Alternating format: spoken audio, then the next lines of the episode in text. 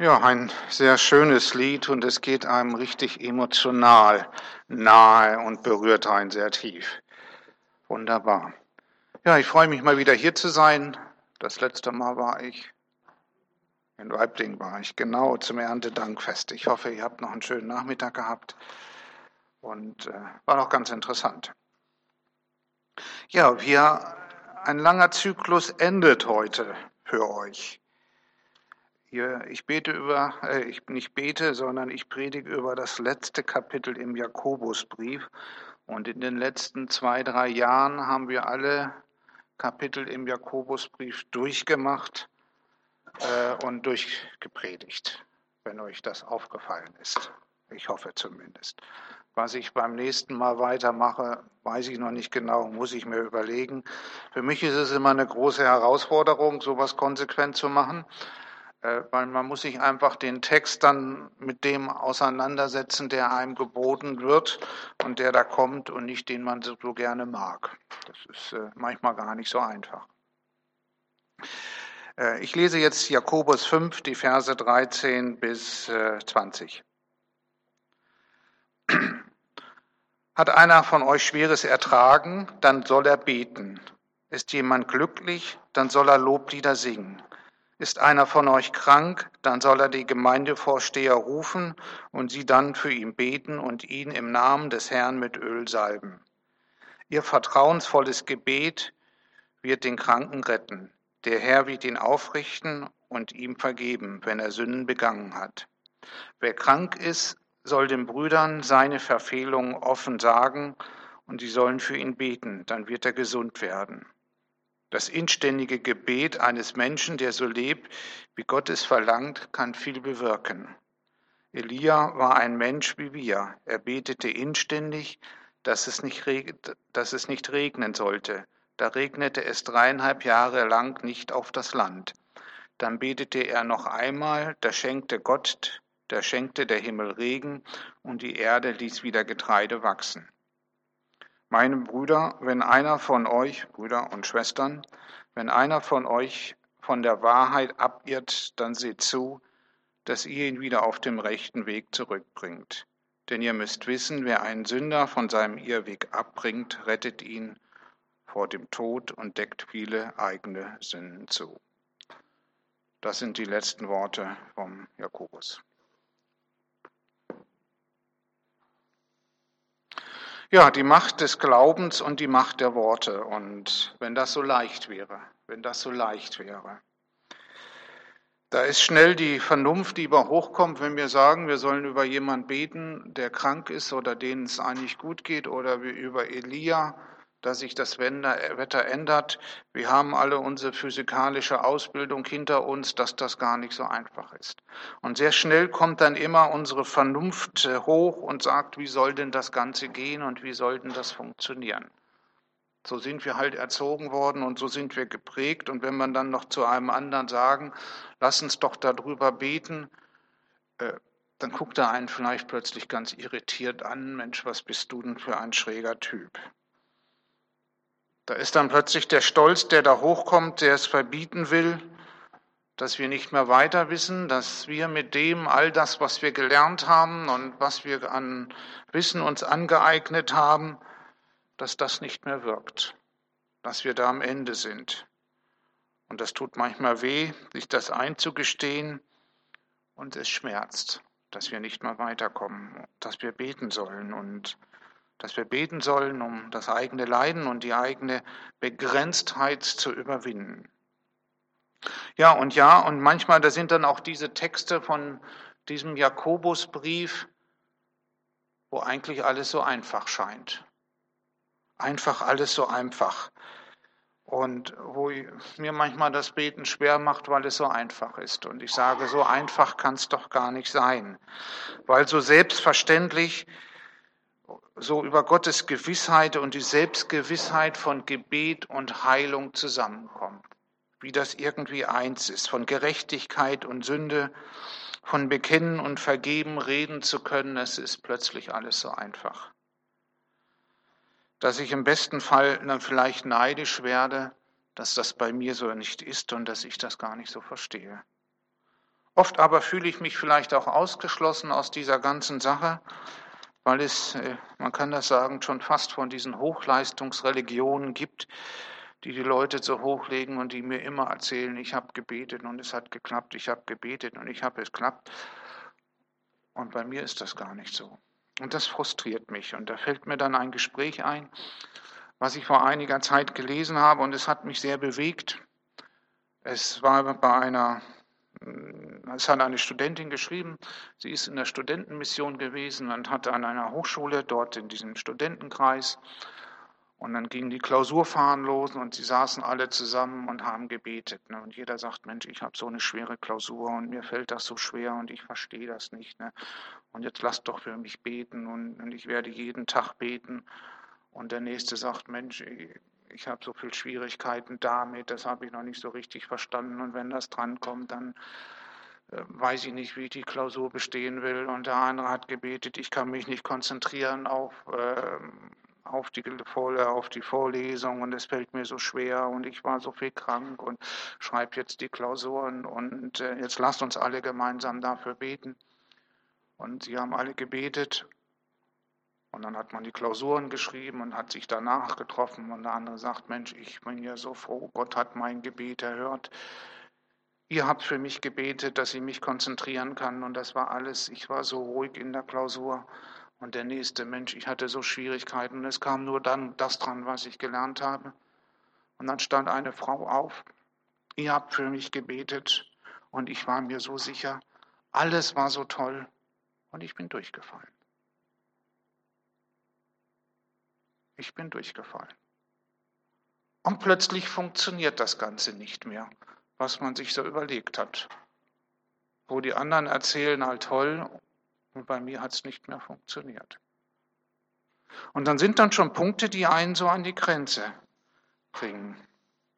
Nein, es ist gar nicht so leicht und oft spricht vieles und manches gegen das Gebet, aber es ist noch das Wichtigste, was wir haben als Christen. Und es ist auch erstaunlich, es wird ja immer mehr und immer, äh, immer weiter gebetet.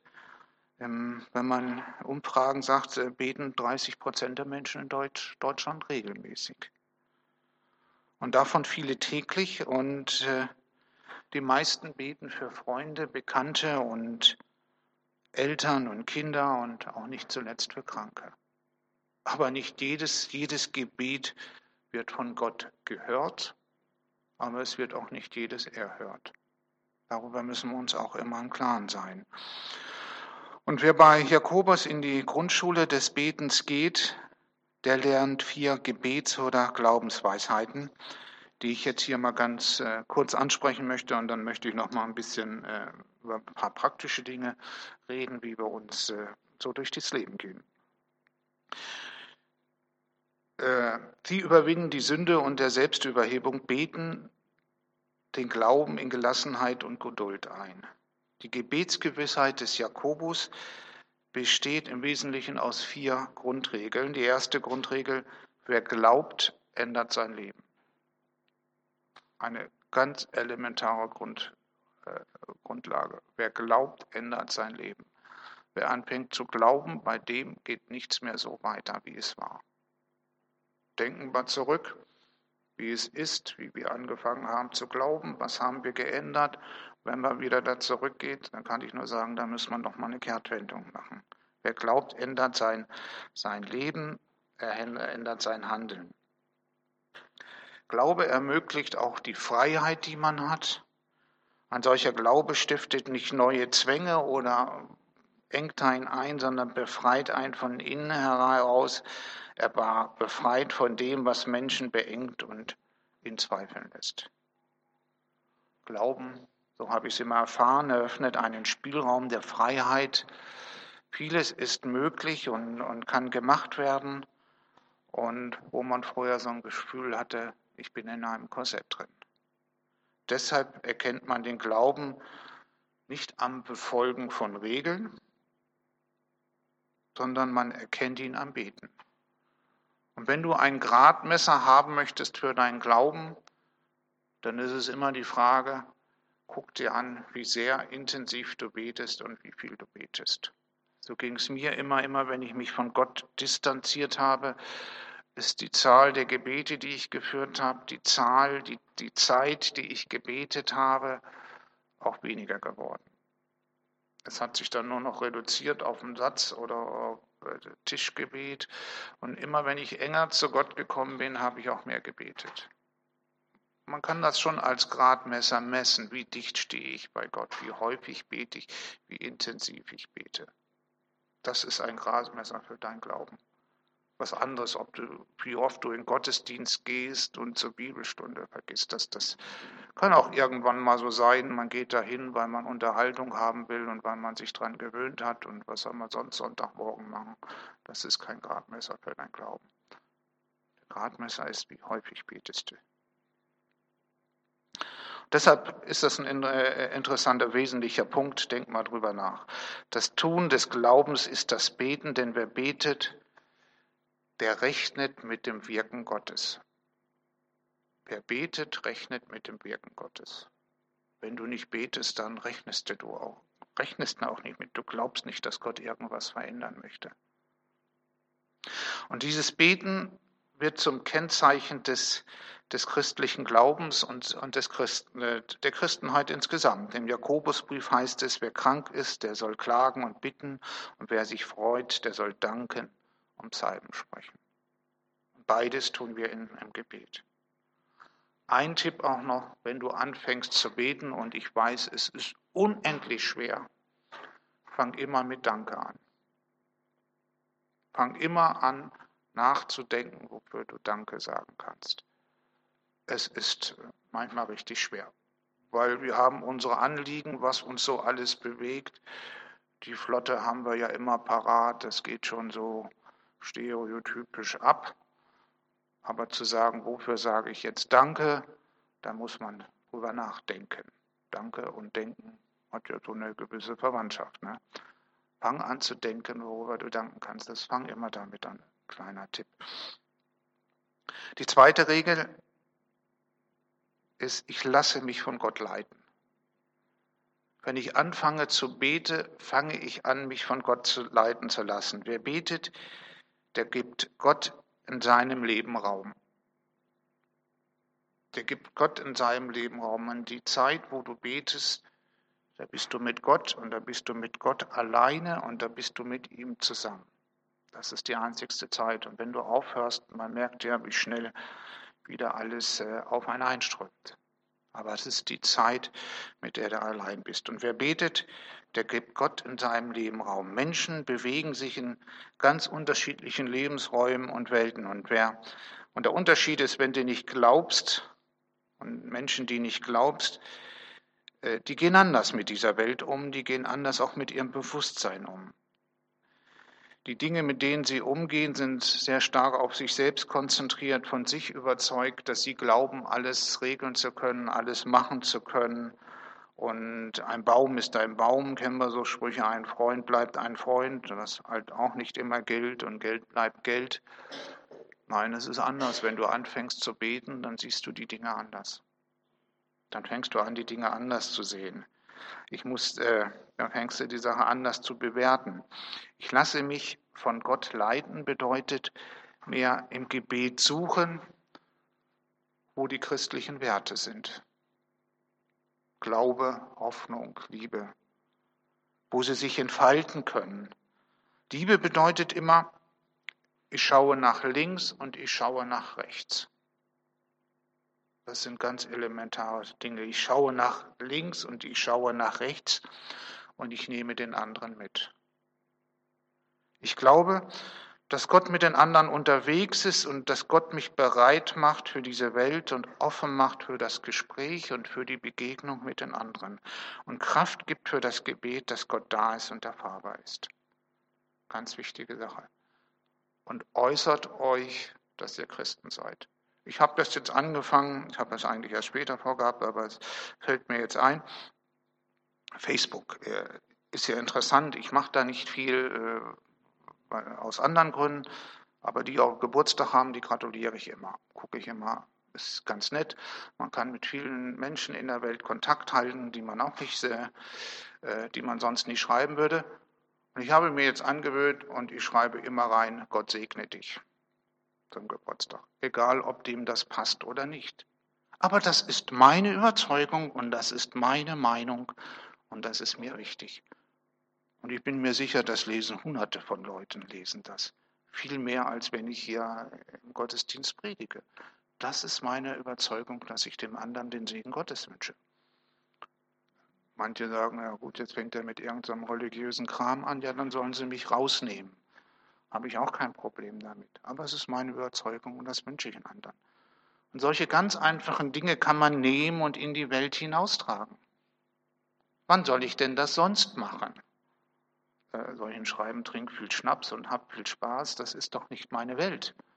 Das ist doch nicht meine Welt. Und deshalb vielleicht so ein kleiner Hinweis, wie man bei ganz einfachen Dingen plötzlich seine Botschaft, seine Überzeugung sagen kann. Und ich glaube, dass es wichtig ist, dass wir als Christen unsere Botschaft hinaustragen. Und das geht auch über diese neuen Medien, was man sagt. Hier vorhin haben wir gehört, WhatsApp und, und, und Facebook und, und was es da alles gibt.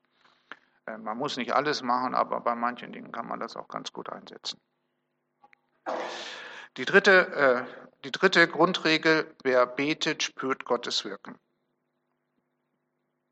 Was ich vorhin gesagt habe, man wird plötzlich, wenn man anfängt, ruhig, man kommt zu sich.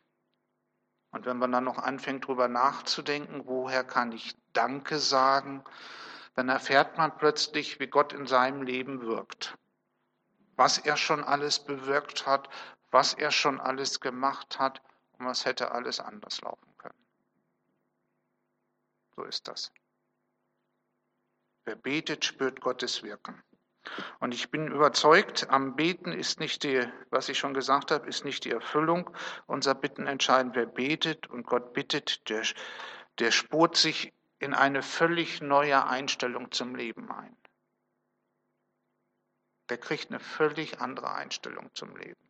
Vielleicht hört er auch auf diesen, äh, diesen Automatismus, den wir ja bei uns haben. Ich stecke wo Geld rein, dann kommt irgendwas raus. Ich klicke was an, dann muss irgendwas hochkommen und wenn das nicht so ist, ist das falsch.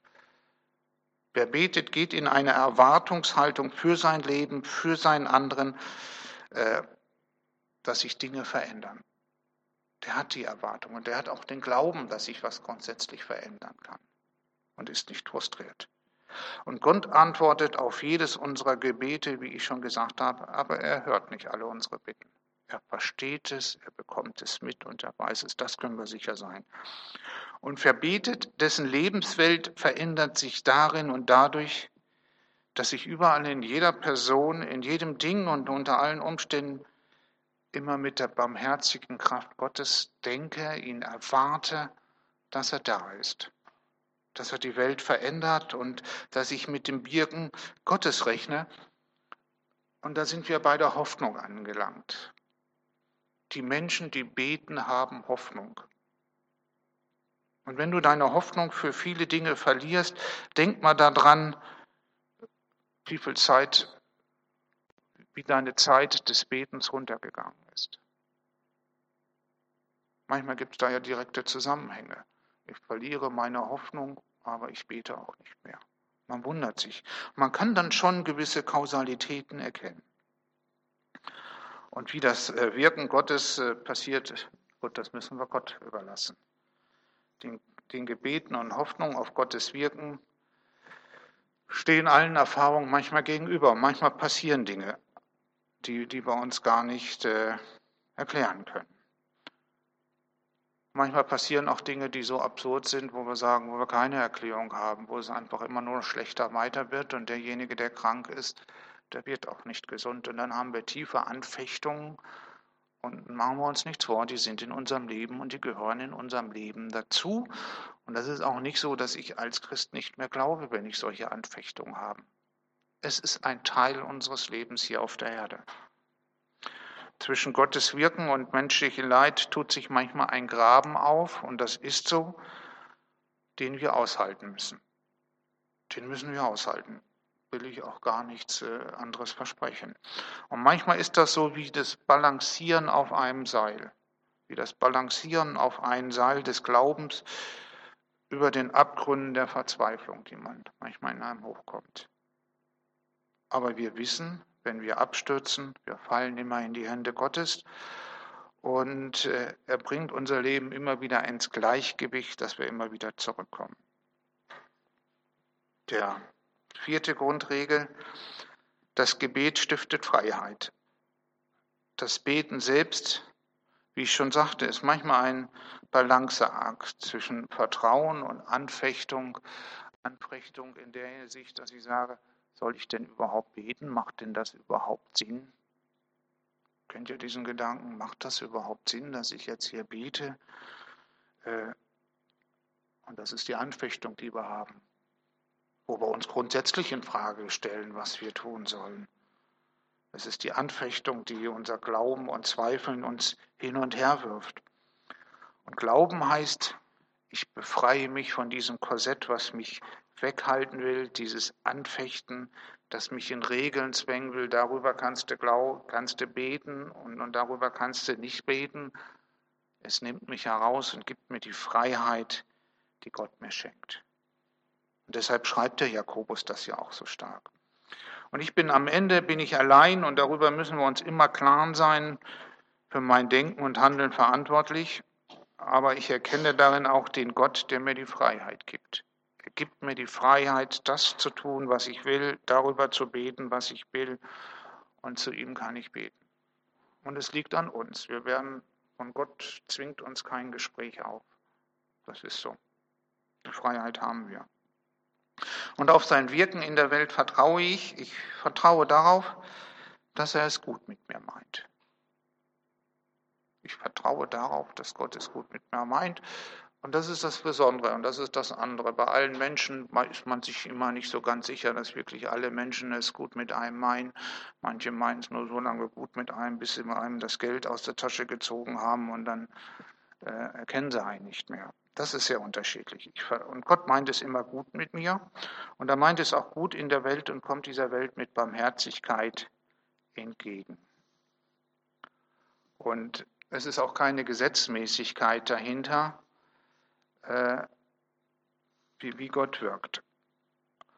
Und Glauben ist kein, kein sicherer Raum des Gottvertrauens, in dem mir nichts passieren kann. Glauben ist ein Raum der Freiheit, in dem alles möglich. Freiheit heißt ja, ich habe weniger Grenzen, indem ich meinen Weg gehe, indem ich meinen Weg mit meiner Familie oder der Gemeinde gehe und die Gemeinde unterwegs ist und einen gemeinsam geht. Und dieser Weg, den man gemeinsam unterwegs ist als Christen, der ist gepflastert mit Erfahrungen, mit Barmherzigkeit, aber auch mit Anfechtungen und Herausforderungen. Und so ist das. Aber es ist ein guter Weg. Es ist ein guter Weg. Und wir können uns auf Jesus verlassen, weil er auferstanden ist und sein Heiliger Geist auf die Erde gekommen ist und, äh, und dass er bei uns ist, dieser Heilige Geist. Und darauf können wir vertrauen, uns verlassen und Deshalb fangt an zu beten. Vielleicht noch mal eine kleine Geschichte. Ich finde sie immer so, so lustig.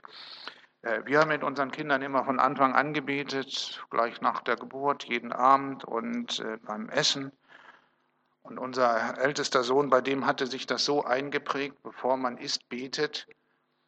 Der, der ist im Garten, hat man so Johannisbeersträucher, und dann stand er vor dem Johannisbeerstrauch und bevor er sich da eine äh, Beere abgepflückt hat und gegessen hat, stand er erstmal so und hat gebetet, bevor er die, die, die Sachen isst. Ne? Ich fand es ganz amüsant. Und es ist sehr nett, wie, wie Kinder doch Dinge aufnehmen und tief in ihrem Leben einprägen, weil es einfach dazu gehört. Ganz wichtige Sache dass wir uns Dinge einprägen, dass sie ein Teil von unserem Leben werden. Ist auch ganz wichtig. Essen, beten lassen wir in der Öffentlichkeit auch gerne mal weg, äh, weil es ja so auffällig ist. Muss nicht sein, man muss es nicht weglassen. Und wenn du eine Aufgabe siehst und dir wird klar, dass Gott dich da haben möchte, dann kannst du darauf vertrauen, dass er dich führen möchte, dass er dein Licht sein möchte, dass er mit dir ins Gebet und ins Gespräch kommen möchtest. Und wenn du ihm bittest, äh, Fang an zu bitten und mit ihm ins Gespräch zu kommen und er wird dir eine Antwort geben. Und manchmal fragt man sich dann, wie soll ich anfangen, wie soll es losgehen? Und wenn man in der Bibel immer lesen, da hat Jesus völlig unterschiedliche Mittel verwendet. Dinge haben völlig unterschiedlich angefangen. bei der Berufung der Jünger, wenn man sich anguckt, da ist praktisch das ganze Spektrum, Spektrum dabei. Oder er heilt Menschen auf völlig unterschiedliche Art und Weise, manchmal mit Speichel und manchmal nur mit Worten und manchmal geht er gar nicht hin. Äh, da gibt es keine feste Regel, es gibt da keine Gesetzmäßigkeit dahinter. Es ist individuell auf die Situation abgestimmt. Deshalb ist auch, wenn man eine Aufgabe anfängt, wie man eine Aufgabe anfängt, wie man ein Gebet anfängt, völlig unterschiedlich. Und ich denke, die Erfahrung hat gemacht, es kommt irgendwas auf einen zu. Eine Aufgabe kommt einem auf zu, wo man das feste Gefühl hat, hier bin ich gefragt. Hier bin ich gefragt. Hier muss ich beten. Und es gibt ein Zeitfenster, wo man diese Aufgabe zu beten annehmen kann. Da gibt es ein Zeitfenster. Wir haben das vorhin gehört und wir werden das nachher machen. Wir werden nachher für die Realschule beten und werden danach auch für Epi beten, weil das Zeitfenster jetzt da ist. Wenn die in ihrer Schule nächste Woche was haben, dann ist nächsten Sonntag einfach zu spät. Dann ist die Veranstaltung vorbei. Und es gibt für alles in deinem Leben ein Zeitfenster, wo es gilt, jetzt bete ich und nicht morgen. Morgen ist es zu spät. Und wie ich schon gesagt habe, das Zeitfenster ist immer nur für eine bestimmte Zeit offen. Das ist genauso, wenn man sich um eine Arbeitsstelle bewirbt, da gibt es eine Bewerbungsfrist und wenn die Zeit um ist, ist es vorbei normalerweise. Sie ist zeitlich eingeschränkt und wenn die Zeit abgelaufen ist, dann ist es halt so. Und normalerweise kann man da nichts mehr verändern. Und manchmal sind wir auch sehr konkret gefragt. Ich habe mal eine äh, interessante Geschichte gehört, wo wir gefragt werden, äh, das hat mir der, der Marc Loire erzählt, ich weiß nicht, ob er die auch erzählt hat, von dem Kühlschrank. Äh, du kennst den, ne? Ich hoffe, ich erzähle es jetzt richtig. Da war sein Freund, da war da, es war da so, da war jemand, hat einen Freund besucht und ja, der hat dann nur warmes Wasser bekommen. Und dann zu trinken. Ne? Dachte er, Mensch, hast du kein warmes, äh, kein kaltes Wasser, hast keinen Kühlschrank? Nee, du, ich habe keinen Kühlschrank. Ne? Und dann war da noch jemand anders dabei, sagte, kein Problem, du, wir beten für dich, dass du einen Kühlschrank kriegst. Ne? Wir beten für ihn, sagt er. Und sein Freund, der hat dann auch immer gebetet, jeden Abend eine halbe Stunde, dass sein Freund einen Kühlschrank kriegt. Ne? Und am Dienstag wurde ihm klar, was die Gebetserhörung ist. Er hat zwei Kühlschränke, er könnte ja einen vorbeibringen. Ne? Äh, manchmal ist das Leben ganz praktisch. Ne? Und dann hat er einen Kühlschrank genommen, in seinem Auto geladen und hat das hingebracht. Ne? Manchmal kann Gebet ganz praktisch sein, aber er musste drei Tage dafür beten, um das zu erkennen, was eigentlich Gott von einem will. Die Zeit zu reagieren ist äh, auch bei ganz anderen Lebenssituationen beschränkt und es tut sehr weh, wenn wir das Zeitfenster nicht erkennen und wenn das Zeitfenster vorbeigerutscht ist und wir es im Nachhinein merken und, und wir haben es vielleicht gar nicht gemerkt, dass es da war und wir leben dann in einer Welt, wo wir glauben, dass alles in Ordnung ist und haben das etwas ist und etwas Ungewöhnliches gar nicht passiert, weil wir den Blick verloren haben. Vielleicht noch mal eine Sache. Ich habe vor Jahren mal eine Bibelstunde im Backnang gehalten. Das war dann vor Weihnachten und es ging damals um die, um die Bergpredigt.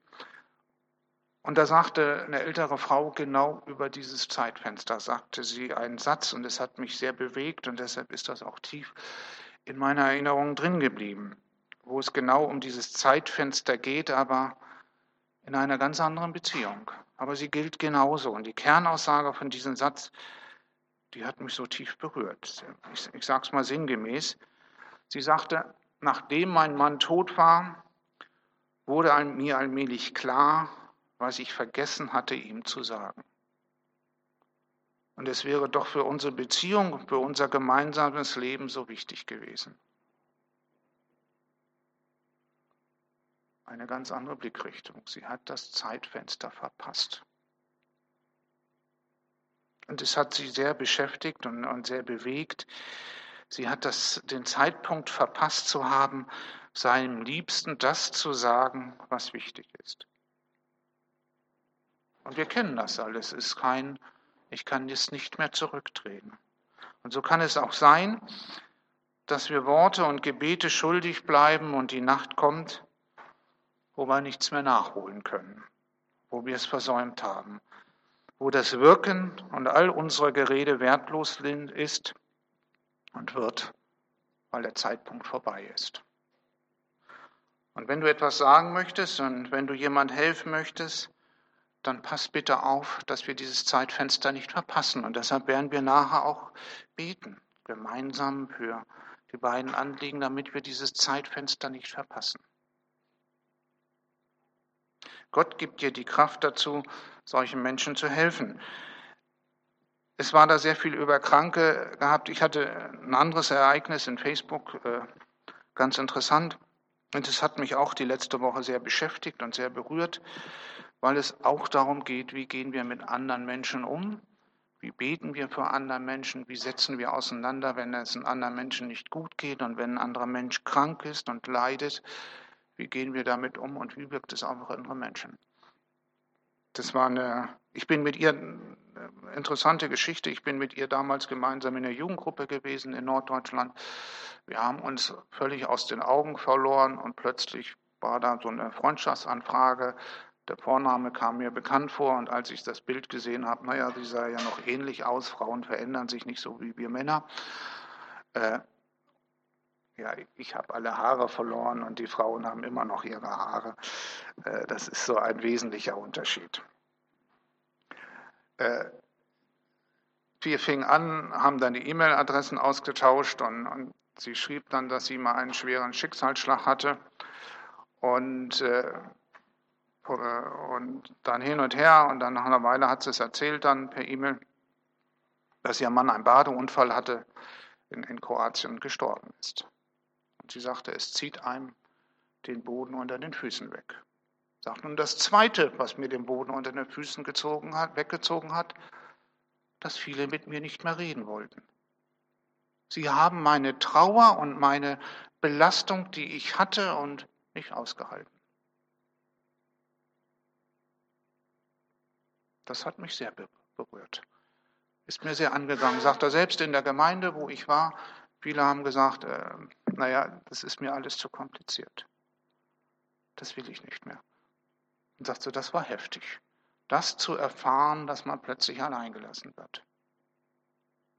Und da sind wir als Christen gefragt, egal ob uns das schwerfällt oder nicht. Trotzdem müssen wir unseren Dingern, Brüdern und Schwestern beistehen, mit ihm unterwegs gehen und Gott wird uns auch die Kraft geben. Ich bin da auch nicht gut, man wird, was man da sagen kann, Weiß ich nicht, aber einen Menschen allein zu lassen, ist das Schlimmste, was passieren kann. Gott gibt die Kraft dazu, solchen Menschen zu helfen und lässt dabei häufig die Gesetze dieser Welt außer Kraft. Und die Welt versucht immer den Blick von Gott abzulenken. Das ist, was wir sehen.